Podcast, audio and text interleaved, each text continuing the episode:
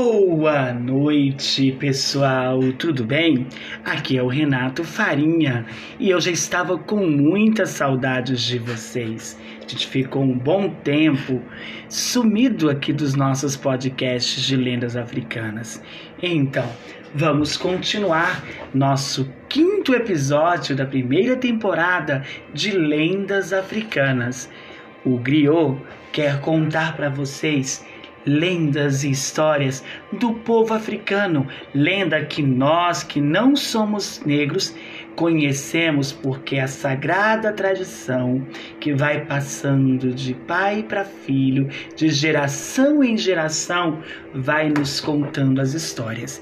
E hoje nós vamos conhecer a história do surgimento do fogo de acordo com uma lenda africana. Sim, essa história eu conhecia através do livro Alafiá e a Pantera que tinha olhos de rubi, de Marcel Tenório e Theo Oliveira, com ilustrações de Olavo Costa, da editora Globinho.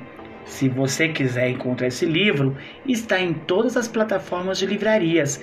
Você vai gostar, é uma história linda que eu conheci com a querida Fafá Conta e o Marcel Zimanski. Então vamos lá. A história de Alafiá começa da seguinte forma.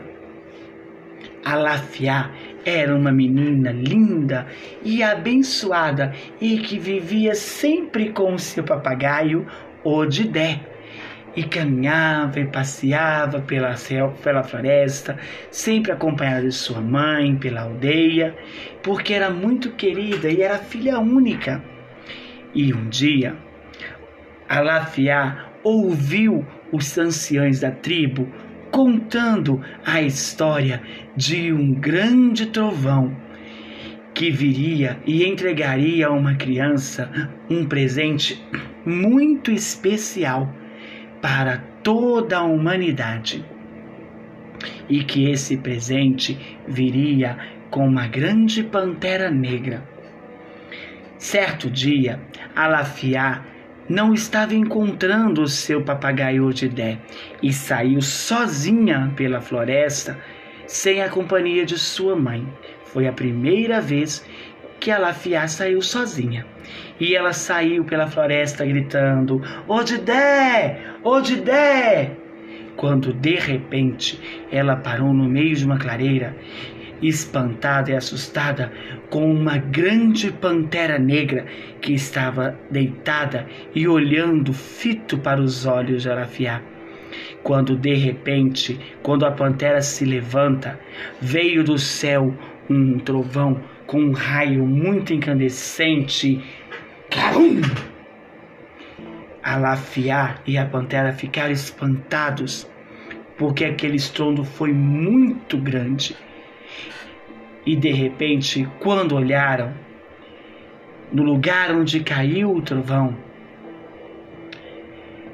surgiu uma língua flamejante, luminescente, e a Com seu cajado, tocou nessa língua flamejante e levantou, e a língua flamejante resplandecia nos olhos da pantera como dois rubis vermelhos.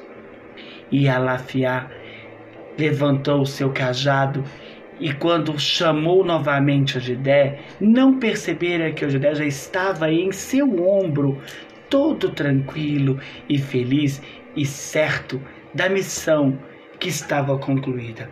E Alafiá seguiu em direção à aldeia com o seu cajado, e quando toda a tribo viu, entenderam que a profecia havia se cumprido, e Alafiá, a criança abençoada, trouxe para a aldeia e para a humanidade o grande presente dos céus.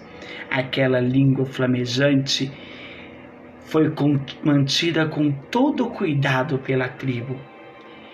E daquele dia em diante, a vida daquele povo já não era mais o mesmo. Os alimentos já não eram mais comidos crus. A carne já não era comida mais crua.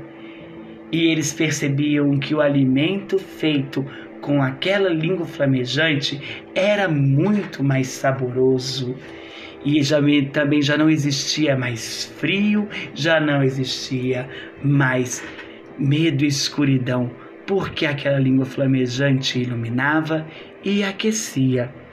E deram o nome àquela língua flamejante de Iná, que foi o nome que a menina Alifiá, Alifiá deu aos olhos da grande pantera quando viu o brilho. E essa linda história entrou por uma porta e saiu pela outra. Quem conta um conto, aumenta um ponto. E se você gostou, Compartilhe nosso podcast com seus amigos, professores e vamos conhecer mais do povo africano. Sejam bem-vindos ao podcast Griot. Eu sou Renato Farinha e quero fazer com que a história dos nossos ancestrais negros possa ser conhecidas.